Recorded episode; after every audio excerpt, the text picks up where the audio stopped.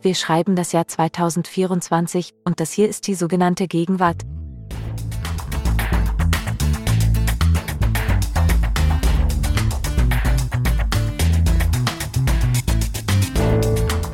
Der Föter-Podcast der Zeit. Heute mit meiner lieben Kollegin Nina Power. Und mit dir, Ijoma. Ijoma Mangold.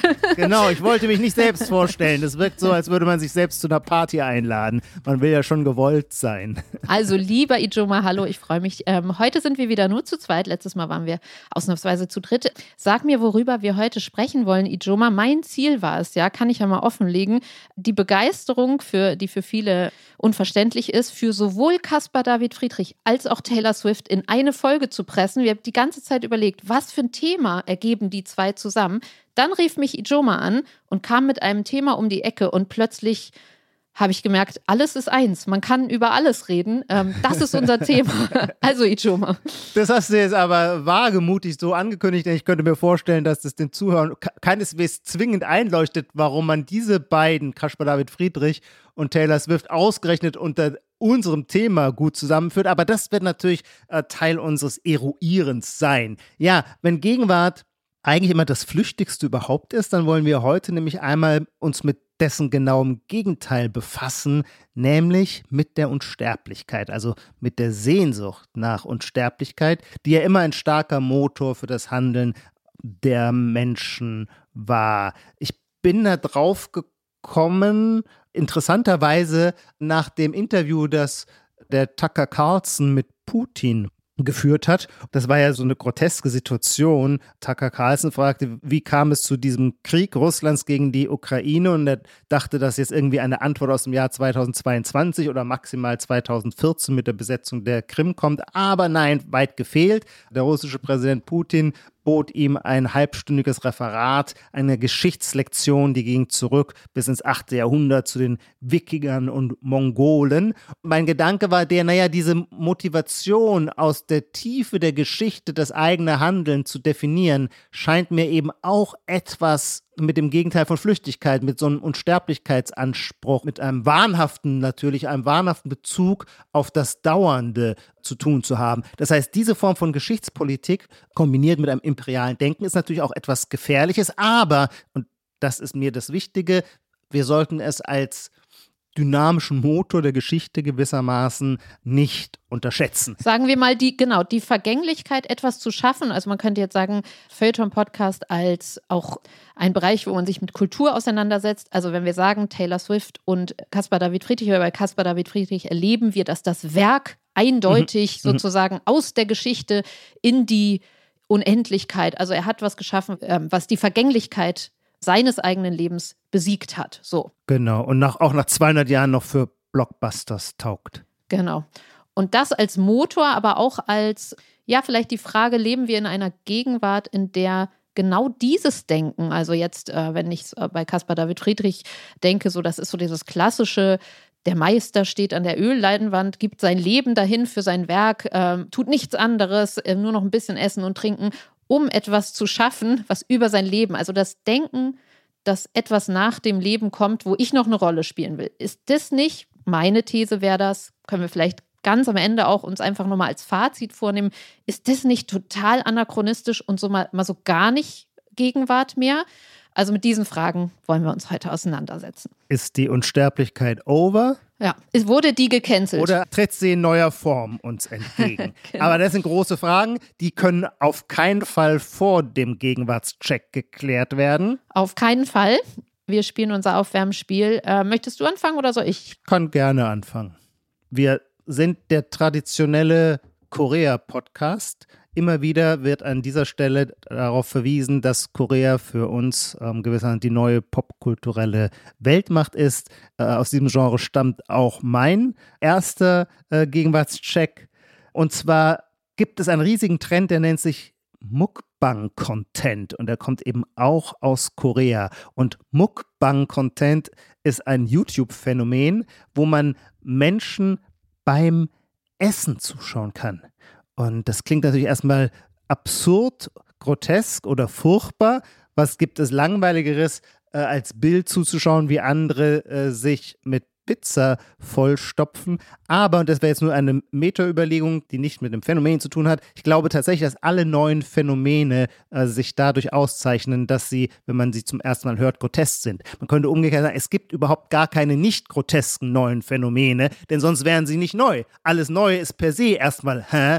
Grotesk. Während wenn es völlig einleuchtend wäre, hätte es die Sache immer schon gegeben. Und äh, so ist eben auch Mukbang ein herrlich groteskes neues Phänomen. Und wenn man einmal anfängt, das ist so toll bei diesen Dingen, bei diesen Phänomenen. Solange man nur von ihnen hört, denkt man, völlig bescheuert, das ist nichts für mich. So wie man einsteigt, stellt man fest, in der Tat, das hat was. Da kommt so ein Flow auf. Ich habe unendlich, nicht unendlich viel, aber ich habe viel zu viel kostbare Lebenszeit jetzt verbracht, Mukbang-Content zu schauen. Weißt du, was das heißt? Ach so, leider nicht. Ja, und ist das das, wo also wenn es das ist, kriegst du den Punkt, weil das ist, habe ich auch in den letzten, naja, Wochen bis Monaten, diese, wo so Frauen dabei zu sehen sind, wie sie so Massen an äh, Nudeln, so äh, asiatischen ja. Nudeln in sich ja. reinschaufeln. Aber es ja. hat das auch was von diesem Fress-Ding, äh, was es ja früher schon immer gab, so wer schafft nee. die meisten Hotdogs oder so ein bisschen ekliges. Auch, bisschen, bisschen auch, aber, es ist nur ein ganz. Nebenschauplatz, ja genau. Weil es wird nicht quantifiziert, oder? Es geht nicht darum, dass die Frau so und so viel Kilogramm nee. dieser Nudeln. Nee. Ja, okay. Es geht nicht um das Gargantueske dabei, mhm. auch wenn tatsächlich viel gegessen wird und man am Anfang denkt, die legen das dann oft so um sich herum,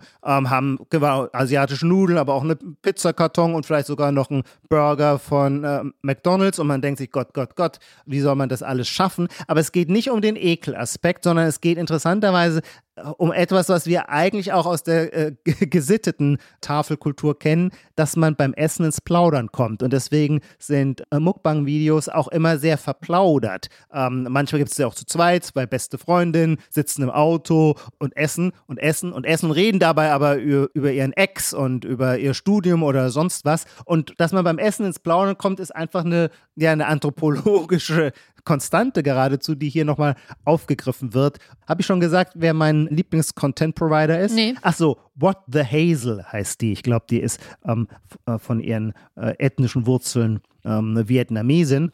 Und die bedient, aber äh, Deutsche, die bedient dieses äh, Genre, finde ich, mit einer absoluten Vollkommenheit. Die sagt nie was besonders Tiefsinniges, aber alles, was sie sagt, sitzt so genau und äh, macht so Spaß, ihr zu folgen. Es ist natürlich so dieses, naja, es verlangt einem nichts ab, aber das ist ja überhaupt die Idee von Unterhaltung. Und es gibt gewissermaßen zwei unterschiedliche Formen, wie man dieses, wie man Unterhaltung, die einem nichts abverlangt, umsetzen kann. Zum Beispiel durch Baller, durch Killerspiele oder so. Das verlangt einem ja auch nichts ab und hat irgendwie einen entspannenden Flow. Oder eben dadurch, dass es eigentlich um gar nichts geht. Und das findet man aber auch äh, ganz wohltuend für die Gehirnzellen. Ich finde deine Erklärung noch ein bisschen nicht so, also ich finde da das noch ein bisschen mhm. wenig, aber da es mir auch aufgefallen ist und als ich mal länger koreanisches Fernsehen so geguckt habe, war diese Mischung aus Leute unterhalten sich, stopfen, aber auch recht viel. So die Frauen hatten auch so einen perfekten mit den Stäbchen, so haben ihren Mund so ganz weit ja. aufgemacht und man dachte so, wow, das ist so eine neue Ästhetik des Essens. Ich finde, du hast das noch nicht so durchdrungen oder wir haben ja. das noch mhm. nicht ja, durchdrungen, aber gleichzeitig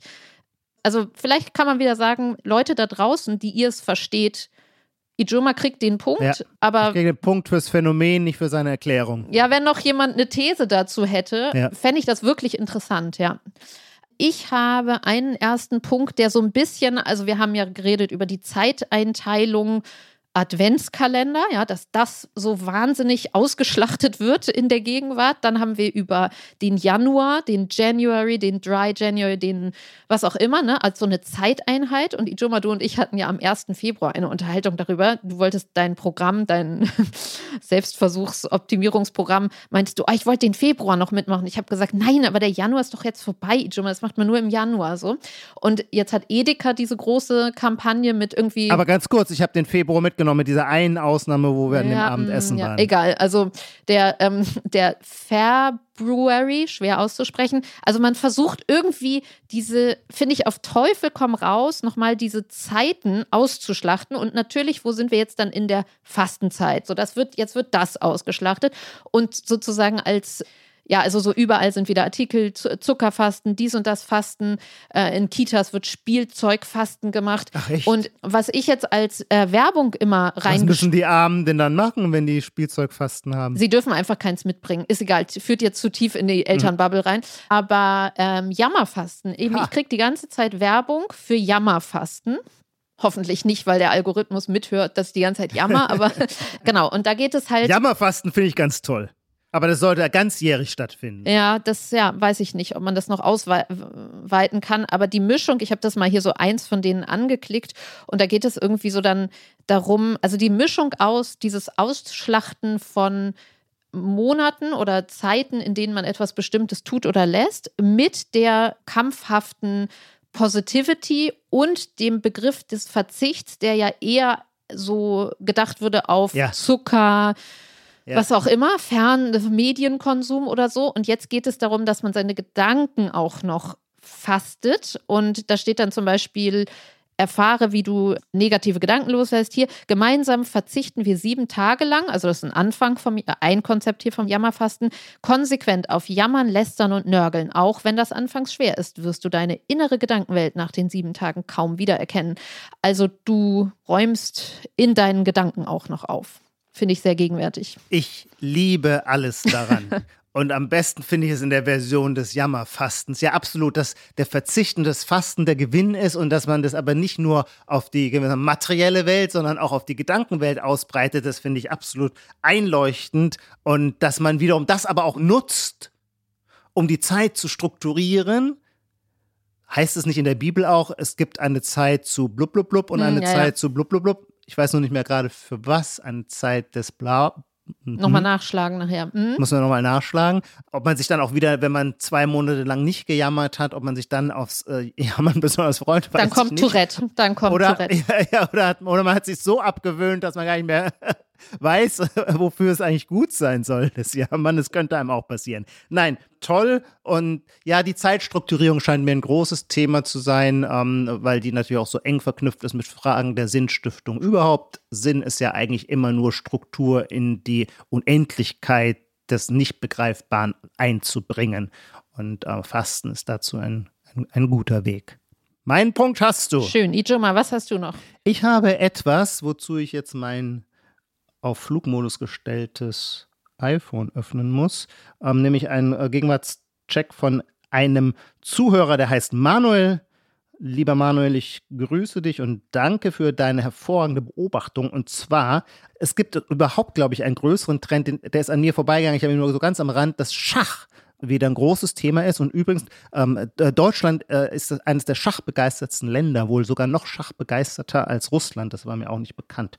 Und jetzt bringt Manuel aber eine Beobachtung ein, von der ich natürlich vorher nichts gewusst habe. Bei Fernsehübertragungen von Schachturnieren gibt es traditionell dann auch immer für den Kommentator wohl äh, ein Schachcomputer, der mitläuft und dann so mögliche künftige Züge vorhersagt oder die gemachten Züge äh, bewertet. Das ist alles völlig logisch und einleuchtend, weil das ist gewissermaßen auf der kognitiven Ebene wo der Computer immer mehr übernimmt. Und das wird jetzt aber ergänzt durch etwas anderes. Die Schachspieler sind nämlich bei sehr vielen Turnieren verkabelt und ihre körperliche, ihr körperlicher Zustand wird gemessen, namentlich ihr Herzschlag, ihre, ihre Pulsfrequenz.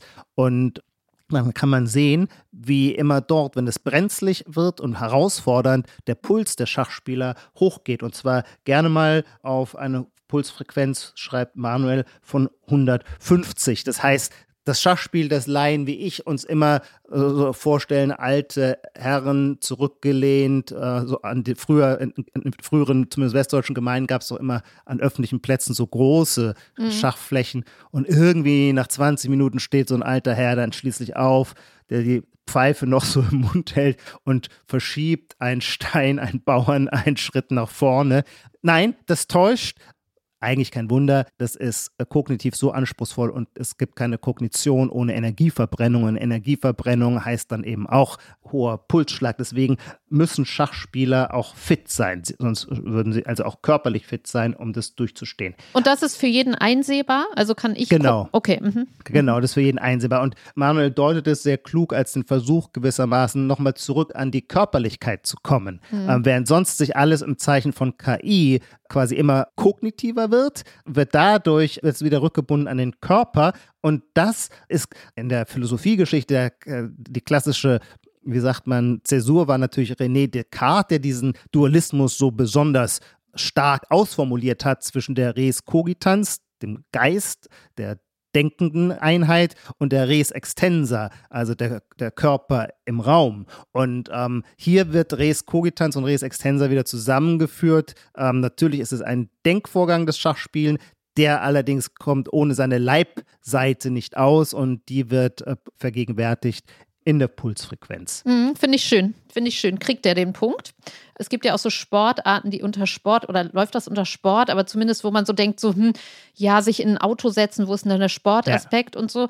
Und dass man vielleicht auch, also die KI-Seite daran, dass man irgendwie eine Sehnsucht danach hat, Gedanken sowieso messbarer zu machen, aber auch den, mhm. das Körpergewicht von Gedanken nochmal bei uns Menschen ja. zu vermessen oder zu zeigen, guck mal, so funktioniert das. Jetzt denkt er ganz doll nach. So, genau. Das scheint genau. mir schon sehr gegenwärtig. Läuft ein bisschen harmonisch, Ijoma, heute hier beim Check. Ich hoffe trotzdem, dass ich den nächsten Punkt kriege, beziehungsweise Tobias aus München, der schreibt uns, in eurer letzten Folge habt ihr uns die Hörerschaft um Feedback gebeten.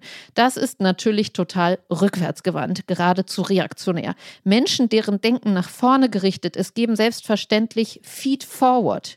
Gelernt habe ich das von einem Freund, der zwischen Berlin und Oxford pendelt und im engen Austausch mit dem Office der Google Foundation in New York steht. Er weiß also Bescheid. Für das Feed Forward gelten die gleichen Spielregeln wie für das Feedback. Also du gibst es, wenn du darum gebeten wirst und du machst es in die Zukunft gerichtet. Was ich habe das jetzt noch mal äh, noch ein bisschen gegoogelt und dann was finde ich ein gegenwärtiger Gedanke daran ist, den er jetzt gar nicht drin gehabt hat, da steht, wie funktioniert Feed Forward? Und dann steht da, so kann beim Empfänger aufrichtige Offenheit und Annahme entstehen, da er sich nicht kritisiert fühlen muss. Also es passt in unsere hypersensitive Zeit, dass man sagt, okay, für Feedback ist eigentlich, sind wir alle schon zu labil vielleicht dafür, zu sagen, du hast einen Fehler gemacht, sondern wie so besonders kostbares Feedback dann eingewoben wird, dass man sagt, ja, ich fand das schon ganz toll, vielleicht beim nächsten Mal, also dass das so in die Zukunft gerichtet wird. Ja, mich überzeugt es nicht. Ich erinnere, ich habe die Mail auch gelesen und zwar, äh, mir scheint es kein neues Phänomen zu sein, sondern ein altes in der amerikanischen Kultur, in der es keine explizite Kritik gibt. Das weiß jeder, der einmal in die USA gereist ist und namentlich Leute aus Deutschland, die da in Arbeitsverhältnissen kommen müssen, komplett umdenken. Da hat es das eben noch nie gegeben. Kritisches Feedback ist vollständig tabuisiert. Man muss immer erstmal antworten, great, das ist großartig, also enorm, was du hier beigetragen hast. Vielleicht können wir es sogar noch besser machen und so verpackt man dann äh, die Kritik und deswegen scheint mir Feed Forward eigentlich eine alte amerikanische Kulturtechnik zu sein, in, in der ich jetzt noch nichts Neues erkennen kann. Ja, das äh, zumindest können wir uns nicht sagen, wir sind hier harmonisch durch den Gegenwartscheck gerauscht und schmeißen uns die Punkte hinterher. Nein, es erinnert mich, wenn ich das kurz noch an, ähm, äh, um, damit wir unserem Ruf als Feuilleton-Podcast auch gerecht werden, äh, an den schönen neuen Roman von Daniel Kehlmann, Lichtspiele, der ja ein historischer Roman ist und von äh, einem bedeutenden Filmregisseur äh, handelt, ich komme gerade nicht auf seinen Namen, und der muss emigrieren 1933 oder emigrieren 1933 nach Amerika und hofft auf eine Karriere in Hollywood und ähm, kann mit den sprachlichen Codes noch gar nicht umgehen und denkt, oh ja, das, das läuft jetzt alles, weil ihm alle immer zu sagen, wie toll seine Ideen sind, nur dass sie dann nie umgesetzt werden, weil er diese Zwischentöne nicht gedeutet hat. Und der hatte eben auch der hatte eben leider keine der Ahnung. Der hat weder von dem Feedback noch Feedforward verstanden. Ja, genau. Okay, verstehe. Ejuma, jetzt hatten wir einen schönen langen Gegenwartscheck und springen über zu unserem Hauptthema der Vergänglichkeit als Motor, kann man vielleicht sagen, der ähm, des Antriebs nach ein Streben nach Unsterblichkeit und Sterblichkeit äh, zu erlangen. Wir haben überlegt, wir wollen das so ein bisschen abschreiten, ne? Ja. verschiedene Bereiche. Also wie kann man durch ein Werk unsterblich werden, aber auch was ähm, gibt es so für natürlich die Herkunft, ja, das christliche äh, Konzept des Lebens nach dem Tod, die Antike des Ruhms als einzige Form der Unsterblichkeit äh, über Kunst, ähm, dann die populären Halbgötter von, von eben Caspar David Friedrich bis Taylor Swift. Und ähm, natürlich aber auch unsere allgegenwärtigen äh, Versuche, in unserem Leben möglichst, möglichst unsterblich zu sein. Und das finde ich eine interessante Spannung. Ich bin ja, wie gesagt, ich habe da eine These, dass ich irgendwie das Gefühl habe, wir leben in einer Zeit, wo Unsterblichkeit uns nicht mehr so viel sagt. Also wo man eigentlich sagt, so, ich möchte meine Lebensspanne hier auf der Welt, ähm, unter anderem deshalb, weil Religion so ein bisschen out ist ja, und irgendwie das große Werk von dem einen genialen Künstler, wir leben in einer total verpixelten, schnelllebigen, flüchtigen Welt, irgendwie, dass man da was schafft, was wirklich noch Kindeskinder erleben. Dann leben wir irgendwie vor der Kulisse der Klimakatastrophe. Also es ist irgendwie, denkt man so, ah, mein Leben, meine Lebensspanne, man kann das narzisstisch deuten oder sagen, ja, so ich, ich würde denken, das ist so eine Art narzisstische Resignation, dass man sagt, naja, also realistisch sollte ich lieber versuchen, hier viele gesunde Sachen zu essen, um, um dann möglichst ne, dieses Longevity-Ding so ein bisschen auszureizen, Sport zu machen und einfach hier glücklich zu sein, weil weiß ich, was ich habe. Und äh, wenn ich Erfolg habe, dann möchte ich doch hier in meinem Leben abcashen und nicht irgendwie, was bringt mir denn das nach dem Tod? Also das würde ich so als Ausgangskulisse nehmen, aber da haben wir Beispiele, wo Leute es noch immer versuchen, aber vielleicht anders als der große Maler am Ölgemälde.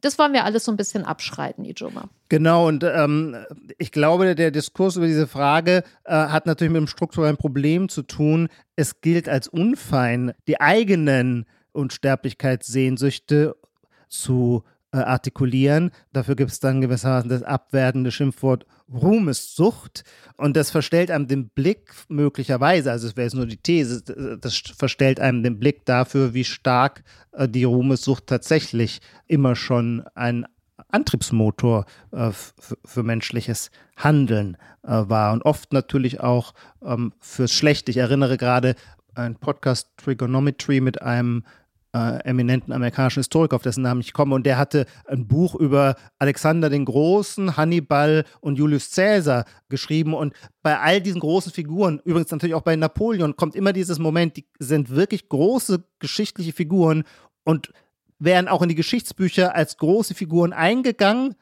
ohne Schattenseite, wenn sie irgendwo mal eine Grenze gesehen hätte. Wenn Alexander gesagt hätte, mir reicht Persien, es muss jetzt nicht auch noch Indien sein. Wenn äh, Napoleon gesagt hätte, ich habe jetzt halb Europa unterworfen, ich muss jetzt nicht auch noch Russland in die Knie zwingen und so weiter, dann wären das gewissermaßen aufbauende, konstruktive Figuren gewesen. Aber so meine psychologische, äh, küchenpsychologische Vermutung, aber weil die Ruhmessucht nach dem Superlativ immer größer war, vernichten sie quasi auch ihr eigenes Werk, ähm, indem sie es überreizen. Genau, ihr Blatt überreizen. Aber ist das nicht gerade der Witz, weshalb sie überhaupt in die Bücher reingekommen sind, dass sie es überreizen? Also auch an Putins ja. Sicht, wenn der jetzt einfach irgendwie mhm. sagt, so, ich nehme jetzt das, also nee, Putin ist jetzt vielleicht schlecht, aber so in deinen Beispielen, ich nehme jetzt das und das ist gut, dann komme ich so in, dann kommt man vielleicht unten, also als Fußnote in die Geschichtsbücher, aber mit dem Wahnsinn kommst du dann, also ist ja eh egal, das ist alles dasselbe Mindset, durch Taten, historische mhm. Taten in Geschichtsbücher. Ich meine, ich würde ja sogar schon in Frage stellen, aus der Gegenwart kommend, äh, who cares about Geschichtsbücher? Also das scheint mir schon sehr anachronistisch, aber wie gesagt, Putin sagt dann halt so. Ich glaube nicht, mh. dass man es übertreiben mh. muss, um ins Geschichtsbuch reinzukommen. Siehe Churchill, steht in Geschichtsbüchern, danach, na, nachdem er den Zweiten Weltkrieg für England, die Alliierten und für Russland, die Sowjetunion gewonnen hat, wird er ja auch abgewählt und ähm, spielt dann gar keine große Rolle mehr, wird irgendwann nochmal wiedergewählt. Aber gleichwohl, da ist so Aufgabe erfüllt, tritt zurück und jetzt steht er als eine sehr gloriose Figur da. Ich, also ich glaube schon, dass es äh, äh, Leute gibt, die dann sagen, Genau, dieses, hier ist die Aufgabe erfüllt, das ist das menschliche Maß. dafür habe ich mich verausgabt, dafür habe ich mich eingesetzt, mehr will ich auch nicht. Alles andere wäre gewissermaßen nur noch das eigene Ego bespielen. Okay, also man hätte so geschichtliche Intervention als, wo man sieht, okay, vielleicht ist das ja auch bei Putin, dieses Reden über Putin ja auch schon immer so dieses, der schlimmste Satz, den du über jemanden sagen kannst, oder auch als der, äh, als das losging, hat man ja immer gesagt, so, oh, Putin hat nichts zu verlieren. Ja, das, das war ja die Angst, dass man genau das mhm. entlarvt. Der will unsterblich werden durch geschichtliche Intervention und sein Leben ist ihm nicht wichtig genug. Das ist ja immer schön zu wissen, wenn man einen Diktator hat oder einen Verrückten an der Macht, ist schon gut zu wissen, dass der äh, Atombomben oder was auch immer, der will ja auch überleben. Und in dem Moment, wo der unsterblich werden will durch eine Tat, kriegt man es mit der Angst. So, also weil das vielleicht kann man das als ja. andere Kategorie noch von Unsterblichkeit definieren, dass das Märtyrertum, ich meine, wir haben jetzt gerade den Fall Nawalny, bei dem man ja dachte, ja, einem der Atem stillstand, als der gesagt hat, ich gehe da jetzt wieder hin zurück, obwohl er Frau und Kind hat. Mhm. Und mhm. für diese immerhin hatten wir dann ein ehrliches, aufrechtes Leben. So, also der Märtyrertod kann man jetzt auch auf ähm, Terror drehen. Das ist ja auch eine Form des Fortlebens in der vielleicht, ja, in der schlimmen Version von wahnhaftem Märtyrertum, als auch in dieser aufrechten, ich gehe da sehenden Auges wieder rein. Das ist ja praktisch Absolut. vielleicht so ähnlich wie ähm, geschichtliche Interventionen aufs Individuum so ein bisschen, ne? so aus der, ja. aus der Rolle des Opfers heraus, ja. Deswegen fürchten wir auch diese Unsterblichkeitssehnsucht, weil sie eben so eine starke Motivationsquelle ist für auch wie wir finden, irrationale Handlungen, sich selber als äh, Selbstmordattentäter in die Luft zu sprengen, weil man darauf vertraut, dass man dann in seinem Weltbild, in seinem Glaubensweltbild zumindest, ins Paradies einfährt und aber auch von, den, äh, von dem Rest der Community hoch in Ehren gehalten wird. Ähm, das finden wir natürlich unheimlich, weil wir eigentlich nicht wollen, dass man andere Werte höher schätzt als das eigene Leben. Es sei denn, diese Werte werden von uns geteilt. Bei Stauffenberg selbstverständlich sehen wir das wieder anders. Da würden wir sagen, das ist nicht unheimlich irrational, sondern das ist im höchsten Maße ein äh, moralisches Handeln gewesen. Aber lass uns noch mal, weil ich es so eine schöne Kulturgeschichte finde, noch mal über diese äh, wenn du mir einen kleinen historischen Abriss erlaubst, weil da gibt es auch so wunderbare Textbeispiele, die ich gerne einbringen wollte, über diese antike Vorstellung, für die es anders als im Christentum kein Leben nach dem Tod gab.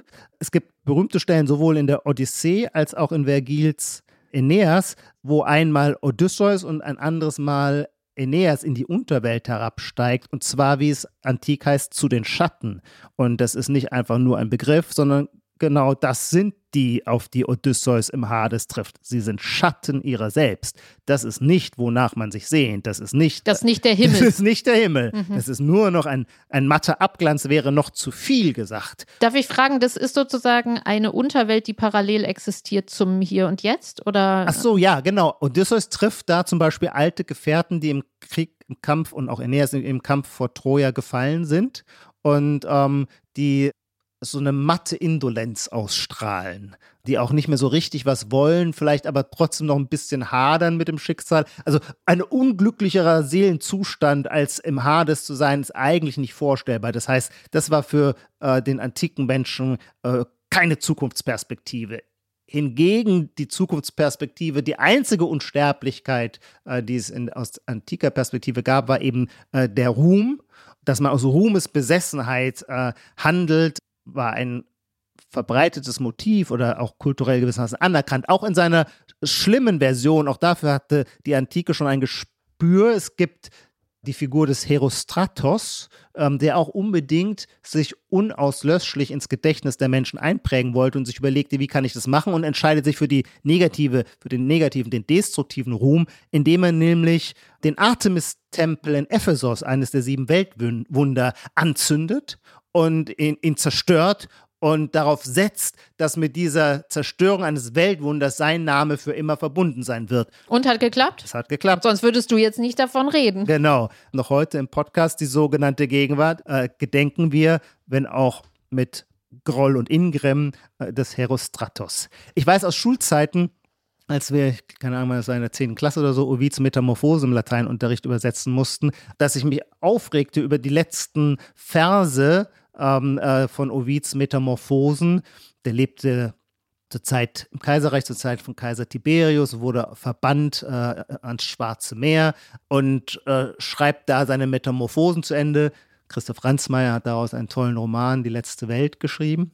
Und diese Metamorphosen enden mit einer Prognose, die ich damals als Schüler so ungeheuer verblasen und frech fand. Gleichzeitig musste ich aber einräumen, so frech sie war, so wahr war sie auch, ähm, nämlich dass Ovid von sich sagte, dass er ein Werk geschaffen habe, das nicht vergehen werde. Und nun, ich zitiere das mal, und nun habe ich ein Werk vollendet, welches weder der Zorn Jupiters, noch das Feuer, noch das Schwert, noch die gefräßige Zeit vernichten können wird.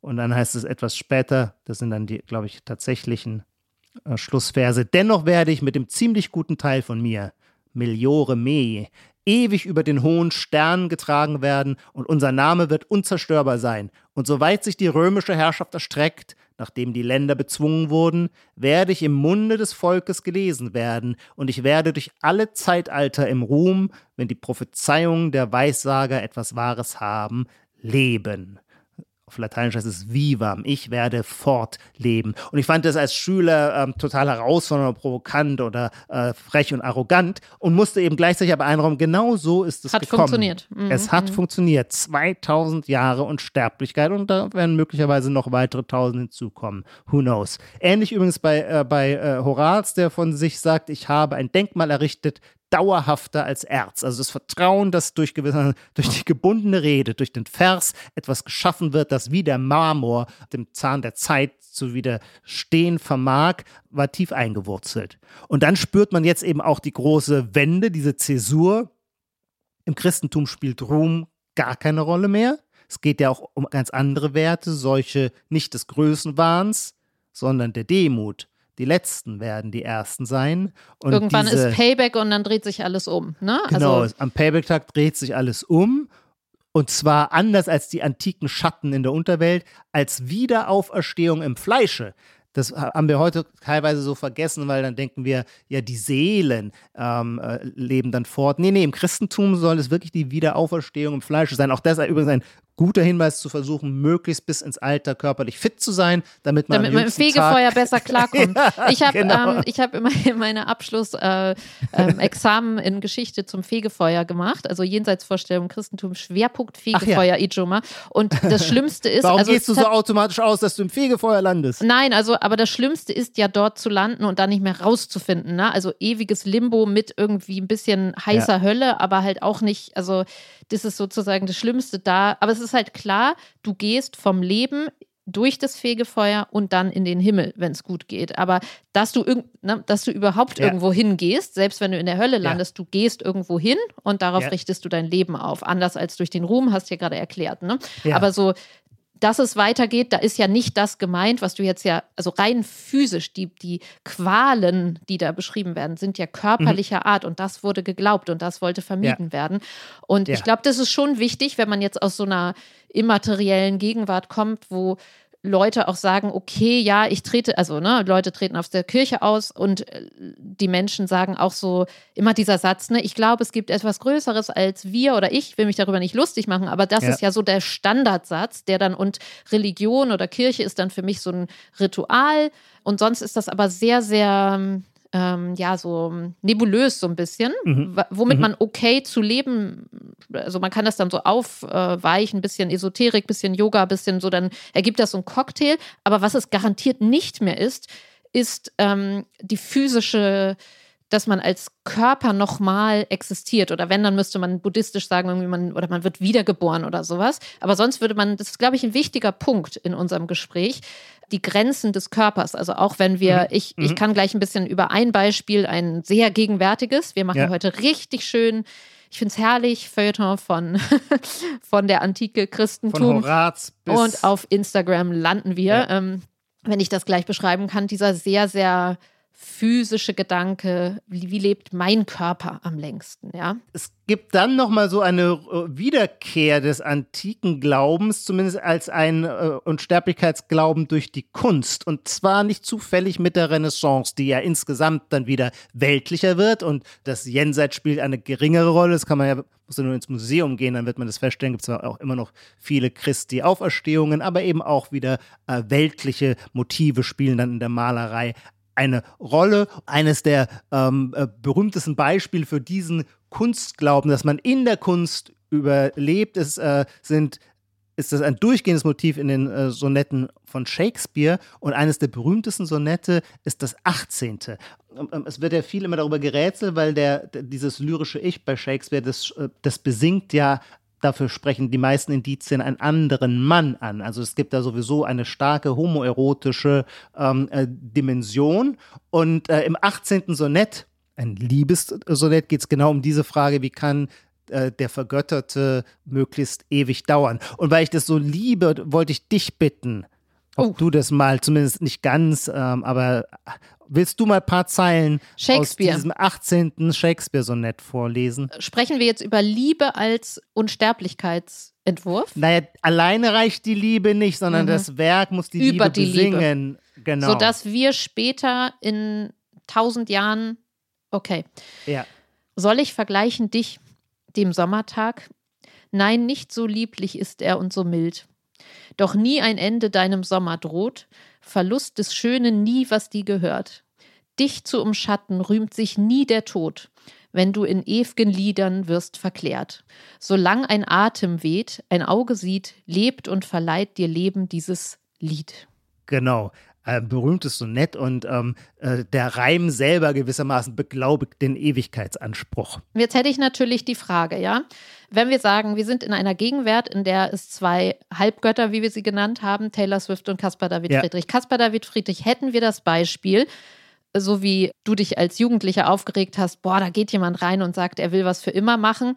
Ich Ja. weiß jetzt nicht, was Caspar David Friedrich sich vorgenommen hat, aber dieses, ja, wie soll man das sagen, aus der, was jederzeit funktioniert. Also Kunst im Museum, die Leute jederzeit, und wir sprechen hier über ein Zeitalter, ein digitales, eins, in der es KI gibt, in der wir ähm, denken, die Welt geht unter und was auch immer. Und bam, stehst du vor so einem, also rennen die Leute das Museum ein und du kommst da nicht rein, weil alle das sehen wollen, diesen historischen, aber offenbar unmittelbaren Stoff, der so, sie so körperlich, kann man ja auch wieder sagen. Also man könnte Ja. sagen, da hat Ja. jemand vor mehreren hundert Jahren etwas in ein Werk gegossen und das hatte eine Intensität, kann man vielleicht sagen, die jederzeit wieder herauszuzaubern ist und heute den Menschen den Atem verschlägt. Ich spreche ki bewusst kitschig, ja. Ja. So, das ist der eine Star und die andere, wenn man jetzt sagt, äh, ist vielleicht ein bisschen vermessen, aber wird Taylor Swift unsterblich durch ihr Werk oder ist das sozusagen ein Zeichen der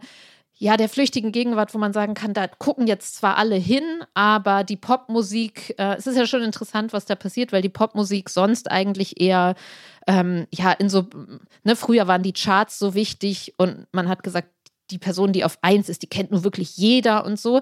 Und das war ja als Narrativ so ein bisschen weg oder als Praxis auch so. Jeder war so in seinen Bubble und Bubbles und auf Spotify und irgendwie alles so, das war alles nicht mehr so wichtig. Jeder hört so ein bisschen oder auch die Kunst ist so verpixelt geworden und wird neu kombiniert und hat auch gar nicht mehr so einen materiellen Wert vielleicht oder es wäre Performance-Kunst ist immer wichtiger, aber du kannst ja Performance-Kunst Mhm. nicht wieder, also du kannst entweder schreiben so, also da stellt ihr euch alle in die Reihe und dann schreit ihr alle ganz laut und das funktioniert auch in 300 Jahren noch. Schwierig, so weil es geht ja darum, da gewesen zu sein. Also du kannst irgendwie eine alle reden noch, ist es dann das Reden darüber? Alle reden noch über Alle Marina- reden noch von Abramowitsch. wollte ich gerade sagen, ist das dann doch wieder eine Unsterblichkeit? Aber wie lange reden sie noch darüber?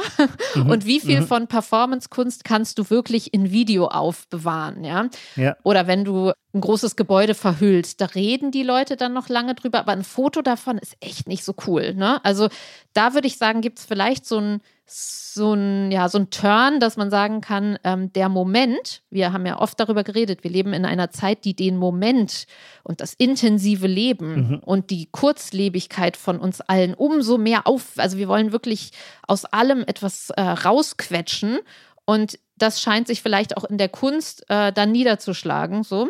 Also da geht es schon mehr in den Alltag der Menschen wieder rein.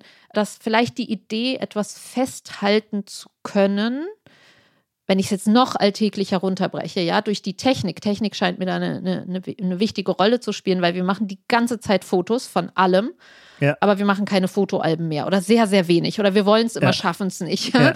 Also, Also Redundanz und Ewigkeit scheint in einem äh, Spannungsverhältnis zu stehen.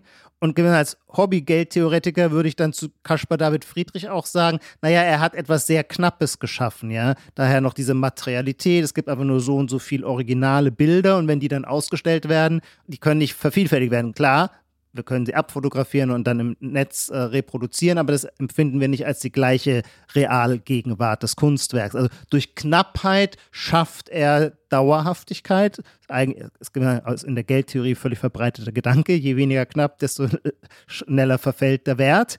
Jetzt wäre aber die Frage, und das fällt mir sehr schwer, mit dem Phänomen Taylor Swift umzugehen. Weil ist vielleicht auch nochmal eine andere Folge, aber trotzdem finde ich so diesen, da kann man sagen, so ist es wirklich das Werk oder verknüpft sich da der Putin-Gedanke, so wird sie, so ist es ja jetzt mhm. bei ihr, dass gesagt wird, oh, die wird die Trump-Wahl entscheiden, ja, also die wird ja. die Wahl entscheiden. Also sagt man, das war jetzt ein wichtiger Popstar, aber letztlich ne, voll der Megastar auf der ganzen Welt und alle gucken auf diesen Super Bowl, aber am Ende wird nichts von ihr bleiben, so. Oder wird sie durch diese geschichtliche. Aber erstmal, wenn man es rein quantifiziert, den Ruhm einfach quantifiziert, dann würde man sagen, vermutlich hat es noch nie in der Weltgeschichte eine solche Masse an Berühmtheit oder Mega-Bekanntheit gegeben. Allein weil die Welt ja jetzt eine globale geworden ist. Früher war, war man nur in dem eigenen Kulturkreis wenn überhaupt berühmt und dann nur unter den Alphabetisierten und den Mediennutzern, welches Medium auch immer. Und heute sind wir alle eine kulturelle Welt mit ähnlichen Kanälen und überall wird äh, Taylor Swift gestreamt. Also in einem quantitativen Sinne hat sie vermutlich tatsächlich so etwas wie ein Maximum an Bekanntheit und Ruhm erreicht. Allerdings hat der Ruhm natürlich noch diese zeitliche äh, Perspektive und da habe ich keine Ahnung, wie ich das bewerten soll. Äh, würdest du sagen, der Ruhm von Elvis Presley ist verblasst oder besteht er fort? Wie ist es mit Michael Jackson? Sind die dauerhafter? Wie verhält sich das zu dem berühmten äh, Diktum von Andy Warhol, äh, das ja gerne manchmal so kulturkritisch gelesen wird, von ihm gar nicht so gemeint hat, dass jeder seine 15 Minuten Ruhm bekäme? In Wahrheit hat man das Gefühl, nö, der Ruhm ist nicht kleiner geworden ähm, in der Gegenwart, sondern doch eher größer. Offene Frage, ich weiß es Offene nicht. Offene Frage, wir wissen es nicht, ja vielleicht kann ich einmal in die Insta, Insta-Welt oder ein, in ein Extrem. Du und ich, wir haben häufig schon über dieses Langlebigkeitsding, gesunde Ernährung und so weiter und so fort gesprochen. Die Folge über Baskast.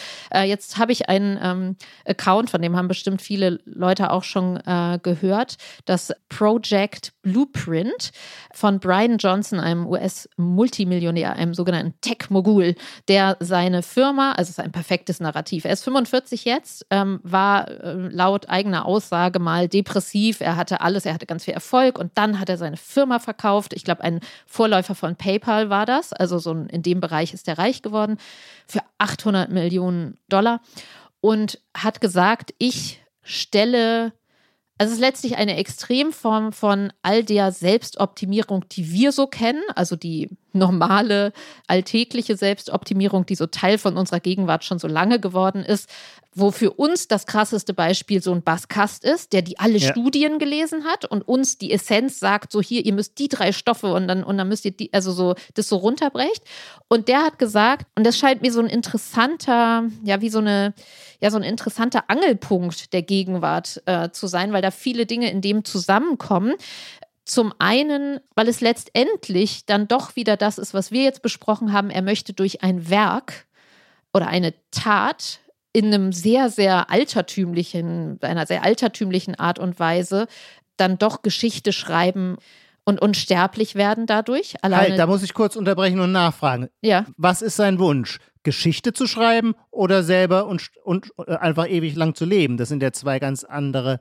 Also er könnte ja auch sich durch einen spektakulären Selbstmord in die Geschichtsbücher einbringen. Aber das wäre ja dann eine andere. Ich würde schon sagen, er sagt so, this is how you don't die, ja. Also ja. er sagt schon, Blueprint, Blaupause, also schon, es geht so darum, ich bin der Erste, der jetzt sagt, Leute, wir haben doch alle ähm, Instrumente, das zu tun.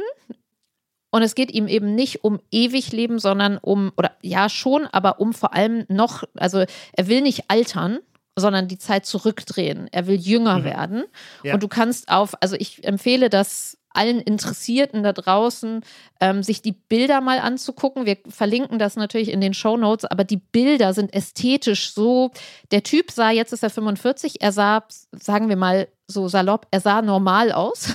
Ja, fast schon pummelig früher, oder? Ja, normal würde ich sagen. Ja, ja, ja, ja. Und nun sieht er zwar jünger aus, aber er sieht artifiziell aus. Das schon. Also er sieht schon einfach irre aus. Das ist aber auch eigentlich logisch, weil nur das Artifizielle nicht stirbt. Das Natürliche ist vergänglich. Genau, das wird jetzt fast philosophisch oder so, dass man den anguckt und das Unheimliche daran, also dieses Unheimliche an dem Gedanken, unsterblich zu sein, schaltet sich sofort an. Also ich zum Beispiel, ich möchte nicht so gerne sterben, aber dieses urmenschliche für immer leben, aber dann da auch nicht. Ne? Also die mhm. Unheimlichkeit, du merkst schon, es transportiert sich schon sogar mhm. durch Instagram über Fotos hinweg, dass du denkst so, oh, irgendwas ist da auch nicht so dran richtig. So. Und der sagt aber gerade, ja. doch, doch, ich mache das jetzt. Also er investiert zwei Millionen Euro pro Jahr, hat ein Gesundheitsteam um sich rum, 30 Leute, Gesundheitsberater, Ärzte und so weiter in das Projekt. Nicht zu altern. Sag mal ganz kurz konkret, worauf man achten muss, wenn man nicht sterben will. Naja, ich glaube, das, da musst du dich tiefer in die Materie. Aber ich, ich fände es auch ganz interessant. Also ich habe gestern gesehen, so er nimmt halt jeden Morgen einen, ähm, so ein, ja, das ist halt viel, viel, diese Pulverernährung, ne? Also irgendwelche Algenextrakte, also vegan ist das wichtig, dann irgendwie, aber ne, so Spermidin war ja auch immer bei Baskast so wichtig, also Algen, ich glaube irgendwann, da war er in so einem Podcast zu Gast und da hat er ein Pilz in Schokolade, also so schwarze Schokolade ist ja auch so ein Superfood und das dann mit Pilz zusammen. Also sagen wir mal, der Mensch, ja, wir würden ja immer sagen, okay, ja, wir versuchen lang zu leben, versuchen uns zu optimieren, aber irgendwie wollen wir auch noch Spaß haben. Oder zu psychischer Gesundheit gehört Genussfähigkeit. Der mhm. Typ sagt, ich gebe mein Leben, also letztlich auch so ein gewisser Märtyrergedanke, der aber an dieses Tech- und KI-Gedanke anknüpft. Also es hat schon eher diese Verwandtschaft zu Hauptsache, wir kommen zum Mars, dass ich mein Leben dann die ganze Zeit in der Kapsel verbringe über Jahre, das gebe ich dafür. So und er, also er liegt ja. auch viel in Kapseln. Das muss man sagen. Man, der wird viel in so, weil er die ganze Zeit vermessen wird. Also vieles mhm. kommt da zusammen. Es ist fast wie so ein Theaterstück letztlich, weil ähm, die Vermessung seiner Hirnströme und er kann das auch so runterbrechen, dass nur dass er dabei nicht Schach spielt. Nee, er wird auch vermessen in einzelnen Organen. Sein Herz mhm. hat er richtig scho toll schon auf irgendwie, ich glaube, einem, also seine Herzrate ist von einem 18-Jährigen, auch, er sagt so einmal so, I have the erection of an 18-year-old, also seine nächtliche äh, Erektionsrate wird gemessen, da ist er auch auf 18 runter. Herzlichen Glückwunsch an dieser Stelle. Aber irgendwie sein, seine Haut, da ist er jetzt irgendwie bei äh, 28 und bei, ähm, nee, Herz 36, ich weiß nicht, Lunge, Lunge war 18-jährig. Egal, also du siehst, die Organe werden einzeln vermessen. Ja. 111 Pillen am Tag nimmt der macht vier Stunden Sport am Tag und lässt sich ständig in irgendwelche Röhren schieben und sein Blut analysieren. Und er hat, ähm, du kannst natürlich auch, wie bei den Schachspielern, nur noch krasser, kannst du seine gesamten Daten im Netz einsehen. Also dieses, ne, so ich gebe meine physische Existenz komplett an die KI ab, weil er sagt, Gesundheit als Algorithmus wird hier gelebt, mit algorithmischer Präzision.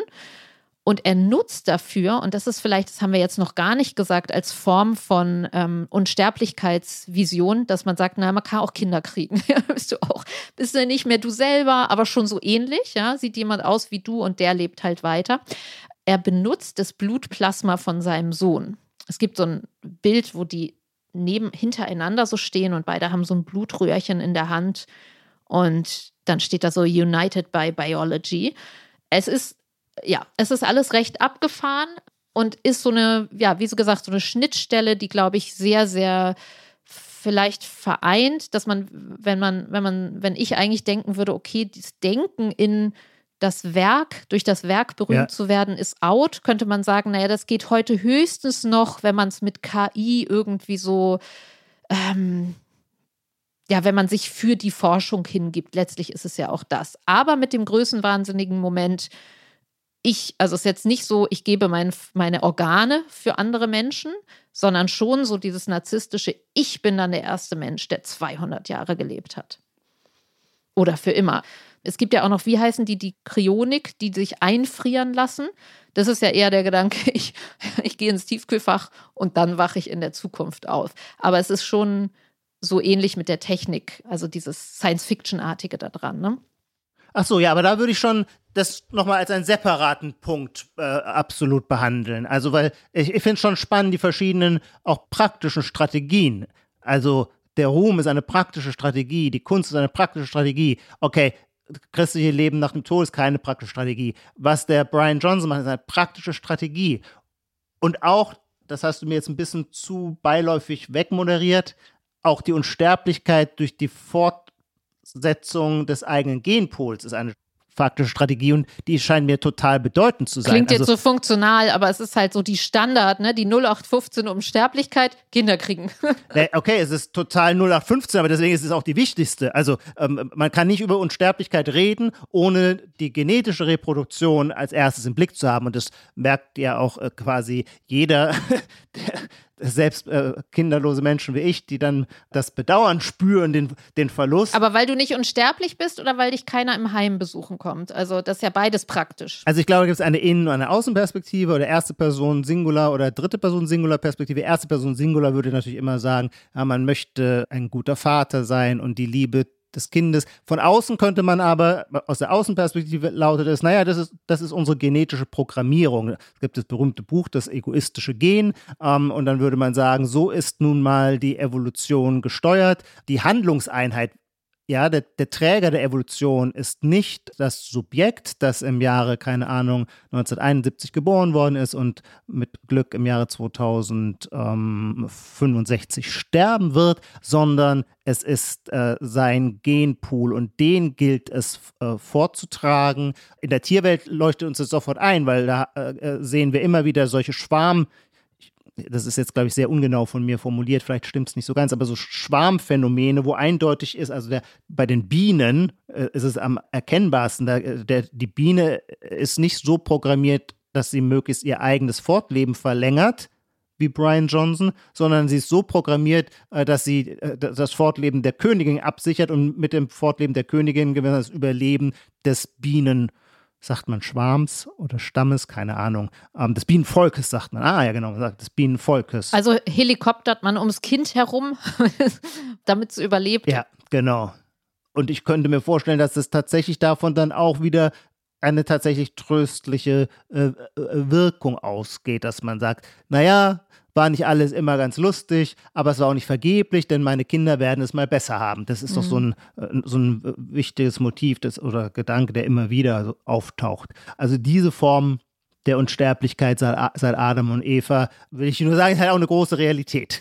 Auf jeden Fall, wobei man da dann wieder nicht die gerade, ähm, kann man natürlich irgendwie abtun und sagen, ja, ja, ihr kriegt am Ende kriegt ihr doch auch alle Kinder, aber es gibt ja schon die große Apokalypsen-Erzählung, dass man in diese Welt keine Kinder mehr setzen will. Und die Umfragen dazu und die Bewegung vieler jüngerer Menschen, die sagen, angesichts des Klimawandels ähm, möchte ich keine Kinder mehr in die Welt setzen oder also das ist ja auch Realität. Und ich finde es ganz interessant, wenn ich halte fest an meiner These, die Gegenwart in der Gegenwart ist Vergänglichkeit als Motor ist stark, aber Unsterblichkeit nicht. Es gibt diese Brian Johnson, das sind dann diese Multimillionärs, ne, so auch Elon Musk. Irgendwie gibt es als Angebot für die meisten aber, und da würde ich so mal das Individuum mir so vorstellen, wie so jemand, der guckt, okay, wie kann ich denn jetzt heutzutage in der Gegenwart noch Unsterblichkeit oder ist das ein Thema für mich? Da dreht er sich nach links und dann steht da eine Religi ein Religionsangebot, was aber irgendwie nicht mehr, was man nicht mehr fühlt. Man fühlt nicht mehr, ja. dass man, nachdem man die Augen zugemacht hat, irgendwo noch landet. Man möchte das vielleicht, aber es funktioniert einfach nicht mehr. Das heißt, es man sei nimmt denn, man ist tiefgläubig. Es gab genau. ein schönes Interview mit der Fürstin Gloria und die erzählte, wie ihr Vater, äh, auch ein guter Katholik, ein inbrünstiger Katholik, auf dem Totenbett lag und sie fragte ihn, ob er Angst habe und er antwortete, nein, Lampenfieber. Ja, ja. War eine tolle Antwort. Ja. Vorfreudig. Das ist beneidenswert. Also ich glaube, viele könnten da in diesem beneidenswerten Gefühl oder dass man denkt, ah, wäre schon irgendwie cool oder wäre auch cool, sich jetzt in, die, in Wiedergeburt reinzudenken, aber fühlt man es tief und existenziell oh, wackelig. Okay, Religion mhm. geht mhm. nicht mehr. Kunst, ja. Klar, man kann, also würde ich fast sagen, dass man Caspar David Friedrich anbetet, ist fast ein Zeichen dafür, weil man es heutzutage nicht mehr so gut hinkriegt mit irgendeiner anderen Kunst. Vielleicht ähm, übergehe ich da ganz tolle Kunst, die irgendwann unsterblich sein wird, aber ich habe das Gefühl, das ist nicht mehr so ein Standard. Auch die Entzauberung, da kann man fast jetzt wieder ähm, an Wokeness denken, so die Entzauberung des großen Meisters, ja. Das hat ja auch so ein bisschen das große Werk, der große Meister. Da gibt es dann so Aktionen oder irgendwer äh, sprüht irgendwas woran. Aber wie gesagt, dieser Performance-Akt daran, dieses Flüchtige daran, was gerade so toll ist, weil wir es intensiv mhm. erleben, es einmal durch die Medien rauscht, aber dann ist wieder vorbei. Also Kunst irgendwie auch nicht mehr. Kinder, wenn man so will, mit Klima, oh, schwierig, so.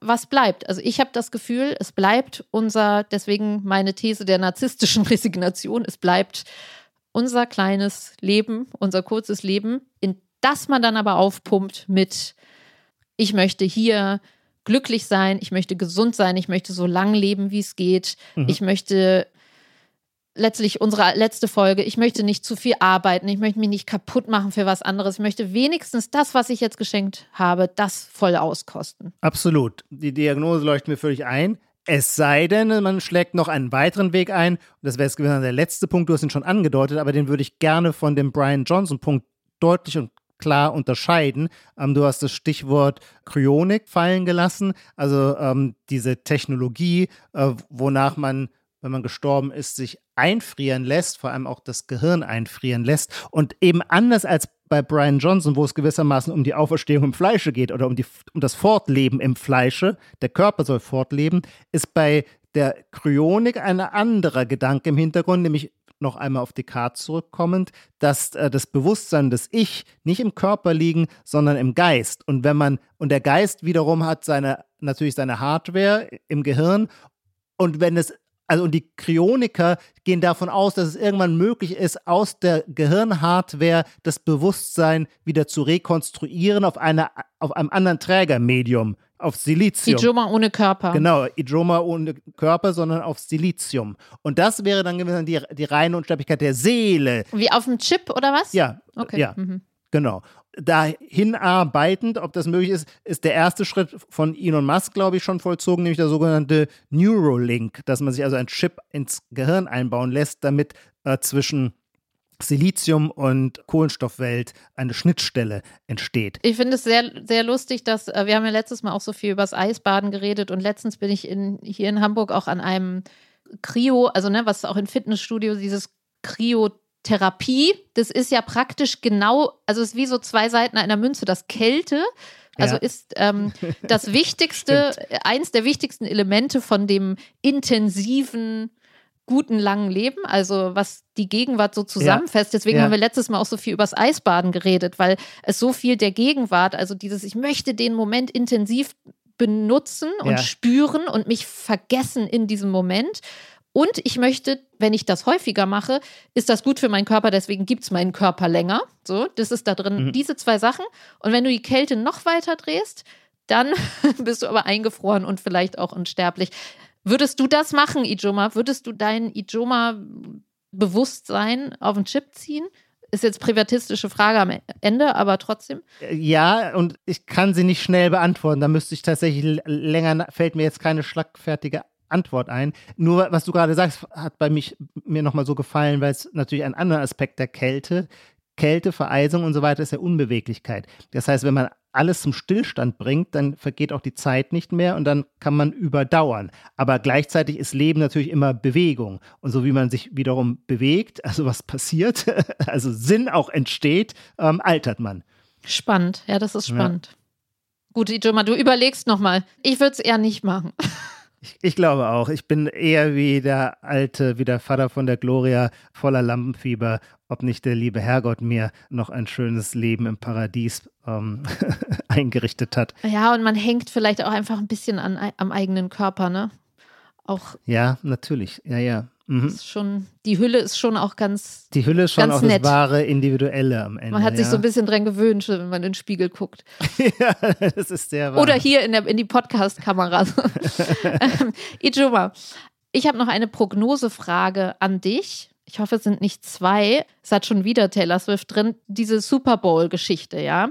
Was ist da gerade passiert? Also die Begeisterung, also wenn man in die Medien geguckt hat, waren irgendwie die ersten vier Meldungen waren plötzlich Super Bowl. Das kann natürlich an dieser Wahl und an Taylor Swift und sowas liegen, aber es gab auch so, also ich würde mich nicht wundern, wenn es so ein Import ist. Es hatte plötzlich sowas von, die Begeisterung aus einem anderen Land irgendwie importieren und plötzlich so, es war so kurz vorm Public Viewing oder irgendwie Popcorn kaufen oder dass bei Edeka dann irgendwann auch sowas rumsteht, mhm. was man sich dann äh, kauft. Vielleicht ist das auch wieder der Wunsch nach zeitlichen Einheiten, ähm, so wie Halloween, ne? dass das so rüber importiert ja. wurde. Ja. Hast du das Gefühl, dass wir nächstes Jahr irgendwelchen Super Bowl Merch kaufen werden Und ich würde das gerne so eine Kombifrage, weil wir ja jetzt Fußball-EM in Deutschland haben werden, was irgendwie auch schon nur die Hälfte der Leute weiß, weil das irgendwie irrelevanter geworden ist oder mhm. weil. Stimmt, gell? Das ist auch mein Gefühl. Man hatte ja in letzter Zeit das Gefühl, okay, es gibt, also es gibt die Super Bowl-Begeisterung jetzt plötzlich,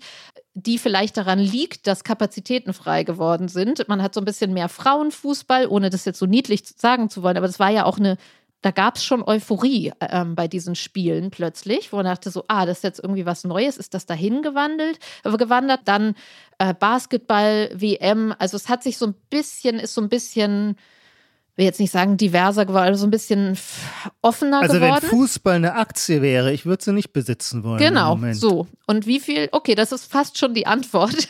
Oder hast du das Gefühl, diesen Sommer geht es wieder ab mit Nutella-Werbung, Deutschland fahren und der Super Bowl. Und da merkt man wieder, was das gute alte deutsche oder europäische Fußball ist. So. Was ist da so dein Gefühl? Nee, ich glaube, es kommt zu einer Neuverteilung in der Aufmerksamkeitsökonomie und in der Tat, ähm, äh, der Super Bowl hat da allerdings noch auf eine emotional distanzierte Art, so wie man sagt, oh, die feiern da so ein seltsames Fest, das kennen wir gar nicht, lass uns da mal mitfeiern, könnt ihr, aber nicht aus Interesse an der Sache, weil da verstehen wir viel zu wenig von der Sportart, ähm, sondern weil wir es schön finden. Weil wir merken, da ist irgendwas drin. Ja, es hat so was Travestiehaftes, ein fremdes Ritual mal mitzuspielen. Aber das ist ja immer so, alles, von dem man sagt, ich spiele da nur mit, geht irgendwann äh, in die Körperlichkeit über und dann wird es echt und dann werden wir es nicht mehr los, genau. Ja, das Prinzip Halloween. Ich finde es schon interessant, dieses, dass man, ähm, das gibt es ja auch bei diesem, äh, was ist das, mexikanischen Dia, Dia de los Muertes, ne? Das gibt es ja auch so, und da gibt es ja auch so ein, irgendwie so einen Gefühlsstau bei den habe ich immer das Gefühl, dass man da mitfeiern will und das den Tod was feiern will. Das? Das hat, na, da wo, wo ähm, ich meine in Mexiko dieses Fest der Toten, dass alle so ah, sich okay. verkleiden ja. und so. Es gibt Stimmt. so eine merkwürdigen ja, ja. Kapazitäten, Feierkapazitäten, würde ich mal sagen, in ja. Deutschland oder Europa, wo man sagt, so, wir haben noch was, wir wollen eigentlich noch mehr feiern. Könnt ihr uns bitte, vielleicht ist das auch diese Fastenzeit. Äh, mehr Fasten und, und, mehr feiern. Ja, beides. das ist ein gutes Schlusswort. Nina, ich danke dir für das schöne Gespräch. Vielen Dank. Bis bald. Ciao. Titel aller Bücher, Artikel, Filme, Songs oder Serien aus dem Podcast finden Sie in der Podcast-Beschreibung. Bei Anregungen, Kritik und Lob schreiben Sie uns gerne an gegenwart.zeit.de.